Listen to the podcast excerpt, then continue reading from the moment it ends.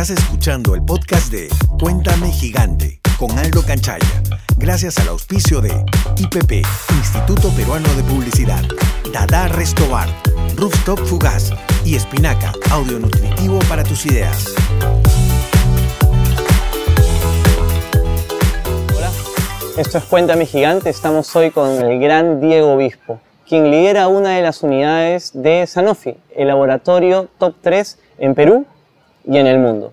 Bienvenido, Diego. Hola, Lo, ¿cómo estás? Has hecho una carrera espectacular en Sanofi, tienes tres años eh, ya en la empresa y te, y te, va increíble, acabas de ascender hacia, hacia otra posición aún más importante. Eh, pero vamos a tus inicios, vamos al, al Diego de... apenas acabaste de salir de la universidad. Cuéntanos sobre tu primer trabajo, cuéntanos sobre qué, qué, qué pasaba en ese, en ese, tiempo. En esa época, claro, era muy, muy chico. Eh, salía recién de la universidad con, con, muchas ganas y entré a un mundo no muy lejano al que estoy ahora, ¿no? Yo empecé trabajando en seguros de vida, en una de las empresas más reconocidas de seguros de vida del, del país, ¿no? Tra trabajando justamente vendiendo a empresas eh, seguros de vida a través de programas de fidelización de empleados. Fue muy, muy, interesante. ¿Seguros de vida? Sí, seguros de vida. ¿A empresas? A empresas, para los empleados. Oh, qué loco, increíble. Y eso te da definitivamente cancha para, para, para todo, porque vender seguros de vida es lo más difícil del mundo. Yo lo hice también en una época de mi vida en la cual eh, ya había salido de, de, de estudiar publicidad. Eh, y quería entrar a agencias de publicidad y no me dejaban porque no, porque no había practicado nunca en ninguna grande y el sistema es muy cerrado, o era muy cerrado. Creo que sigue siéndolo todavía, hay demasiadas agencias, hay demasiada gente y muy pocas agencias. Y también renegué de la publicidad un tiempo, muy cortito, apenas salí, y vendí seguros de vida unos tres meses. Difícil, ¿no? Fui el, el mejor en mi, en, mi, en mi unidad, éramos como 20, yo era un chivolo con terno y mi maletín y le decía a gente que tenía como 40 en ese tiempo, o 50, qué sé yo, tú tienes que vender de esa manera, mira, lo, lo aconsejaba y yo decía, ¿qué estoy haciendo? Me fue muy bien, estuve muy poco, pero me di cuenta de que era absolutamente difícil vender, vender seguros, pero no me imaginaba ese, ese Diego eh, de hoy vendiendo seguros. Sí, sí, sí, fue una experiencia muy ¿Y qué linda. pasó luego? ¿Cuánto tiempo te quedaste ahí? Estuve muy poco tiempo, estuve un año y, y, la verdad que me llevó una súper oportunidad de entrar a consumo masivo, eh, a una empresa donde nosotros incluso nos conocimos, en Kimberly Clark. Claro. Eh, y ahí sí me quedé muchos, muchos años. Ahí ya hiciste tu carrera prácticamente, ¿no? Todas las posiciones que te puedas imaginar, ¿no? O sea, yo empecé con un, con un grupo y una, una fuerza que también recién salía de las universidades a trabajar en los mercados, en los centros de distribución, en los grandes mayoristas, ¿no? Como como esta idea de la compañía de querer expandirse ¿no? y, y, crecer mucho en el mercado. En esa época la empresa crecía mucho. No estuviste de frente en marketing, sino empezaste como en, en ventas también, como para pero era la, parte de la filosofía, ¿no? Parte de la filosofía de la compañía era de que si, si vas a ser un buen marketero, eh, tienes que haber recorrido la calle, ¿no? Y creo que es algo en lo que yo creo hasta el día de hoy. ¿no? Entonces era muy bueno poder pasar por ventas y te pasaban por muchas zonas de Lima, incluso provincia, eh, antes de poder llegar a marketing. Entonces, cuando uno ya llegaba, llegaba bajo el conocimiento de causa de el plan que uno iba a presentar realmente funcionaba para los territorios. ¿no? Sabes que a mí me ha pasado en publicidad eso de manera intuitiva. Yo siempre he aconsejado y he logrado que hayan algunas personas que, que, que me sigan, digamos, el consejo y los he ayudado de que si vas a estar en una agencia de publicidad y quieres ser creativo, por ejemplo, no solo, o vas a hacer de cuentas, no solo te quedes en tu unidad, sino que también pases. Entonces, conozco creativos que han estado antes en cuentas y conozco gente de cuentas que ha pasado por creatividad y por producción y que ahora es cliente. Entonces, me encanta porque, claro, cuando ya tratan con las agencias, entienden el norte y hacia dónde van, qué piensan, qué tiempos tienen, cómo, cómo, cómo es este, qué esperan del cliente, cómo, cómo se da este, este, este, este círculo virtuoso, ¿no? Entonces, que eso, o sea, es bien interesante lo que me dice del mundo de publicidad, porque generalmente en el mundo corporativo o de marketing o de ventas, muchas veces o todavía se, se tiene la idea de que las carreras son verticales. ¿no? Y en realidad hay, hay, mucha riqueza en el aprendizaje horizontal, ¿no? Los movimientos horizontales dentro de las compañías o incluso fuera de las compañías son súper buenos para enriquecer a los profesionales de una mejor visión para poder operar en el negocio, ¿no? Claro. Independientemente de cuál sea. Y luego de Kimberly pasaste ya a Sanofi. No, ahí tuve, tuve una oportunidad de, como de ir gradualmente entrando al mundo farma. Eh, pasé por una empresa de leches formuladas, eh, con una marca muy conocida, que es Enfagrow. Eh, ahí estuve como tres años viendo, pues, en las primeras experiencias de crear áreas, había que crear trade marketing en, en aquella época. y luego, evidentemente, marketing, que era mi, mi, mi regreso natural dentro de la compañía. Y luego continué creciendo en otras compañías, me pasé al mundo farma duro manejando diabetes eh, para Perú, Ecuador, Colombia y otros países. Eh, y luego sí tuve la oportunidad de llegar a, a Sanofi, a eh, CHC, a Consumer Healthcare, ¿no? que es en donde estuve estos tres años. Claro, y cuéntame, en esos tres años han habido cambios importantes dentro de, de, la empresa. Cuéntanos esos cambios, por favor, y, la, y la, la manera de enfocarse en el mundo. ¿no? Creo que eh, Sanofi es una empresa muy, muy interesante, que tiene una diversidad de unidades de negocio que le dan la fortaleza al laboratorio a nivel global. ¿no? Consumer Healthcare particularmente es una unidad de negocio que viene en constante evolución, tratando de ser cada vez más ágil, estar más cerca del consumidor y sobre todo lo que a mí me parece más importante es viviendo más el propósito de la compañía, que para nosotros es empoderar a las personas en, en su salud.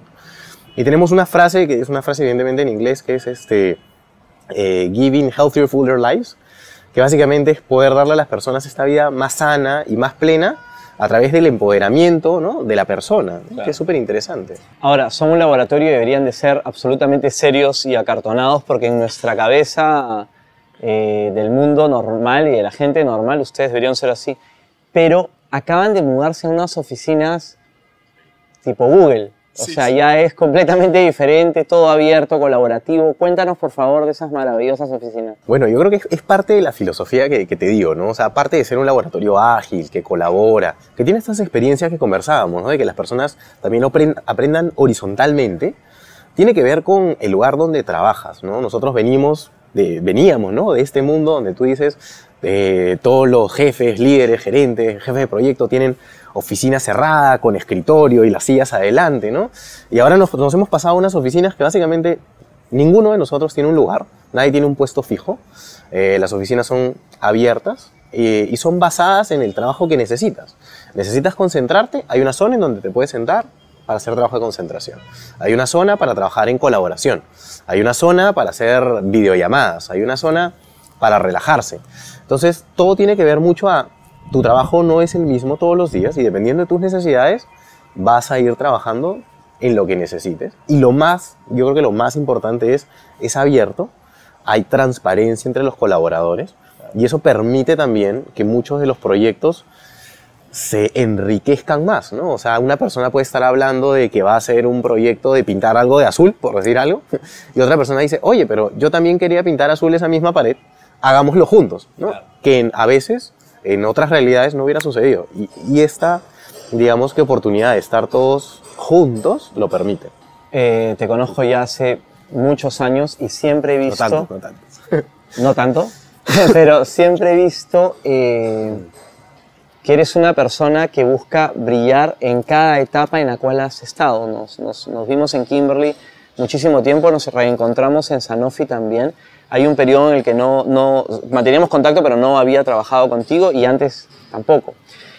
Pero siempre te he visto brillar, o sea, a lo largo de cada etapa, incluso en la cual yo no, no he estado, digamos, no hemos estado presentes en, en el trabajo, pero entiendo y sé que, que intuyo que, que has brillado. Eh, ¿Qué se necesita para poder llegar y mantenerse? O sea, yo creo que para empezar nunca llegas. eh, y, y, no tiene que, nada que ver con nunca estar satisfecho, sino yo creo que siempre todos aprendemos algo nuevo en el día a día. Eh, y para mantenerse, yo creo que lo que tienes que hacer es, uno, no creértela, y dos, o sea, gracias por lo de brillar, pero yo creo que nunca, eh, nunca he estado solo, ¿no? Este, siempre he tenido buenos jefes que me han acompañado, buenos compañeros de trabajo y, buenos equipos a mi cargo, ¿no? Que sin ellos, o sea, sin estas tres variables, yo creo que no, no me hubiera sido posible avanzar de repente tanto en mi carrera. El, equipo es muy, muy importante, eh, en donde en realidad todos brillan, ¿no?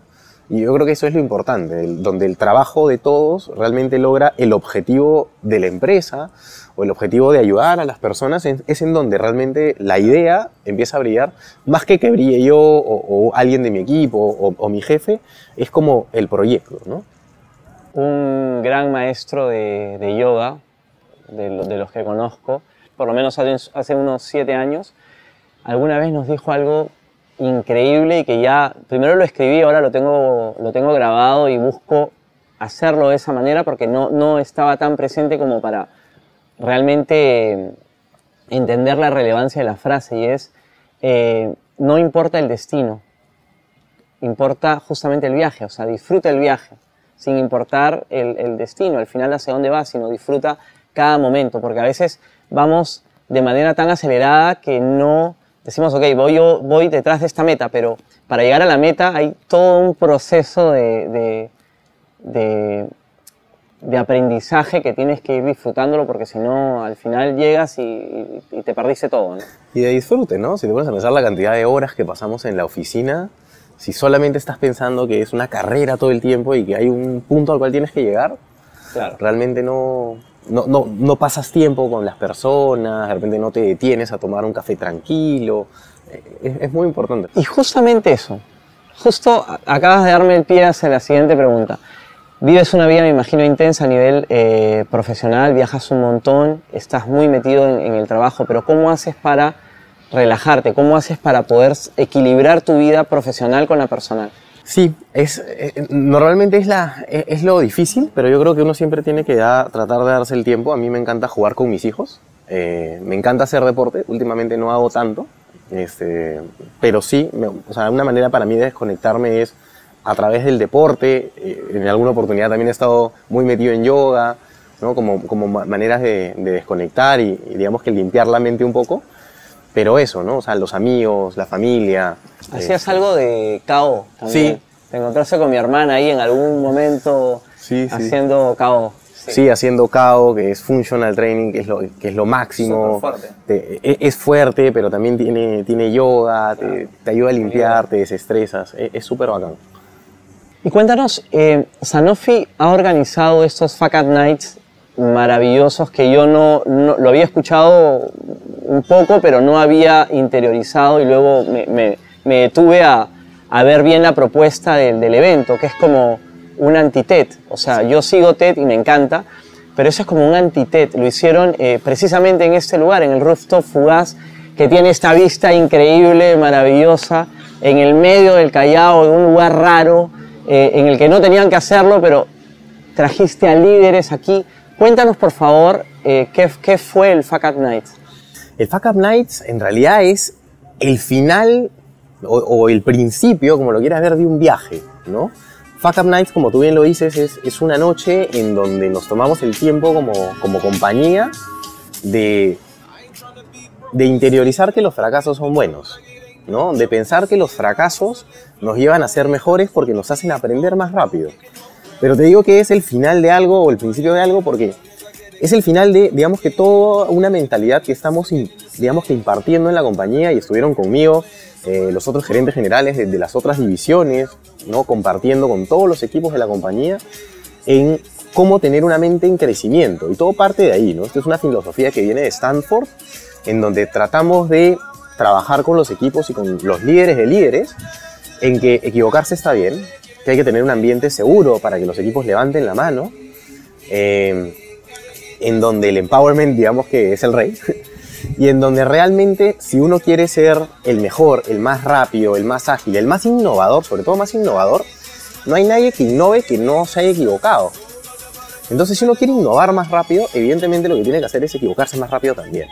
Con riesgos controlados, y hay que trabajar con los líderes para también saber trabajar con riesgos controlados, pero entender que esta filosofía de tener proyectos y, y equivocarse está bien para ser mejores y más rápido.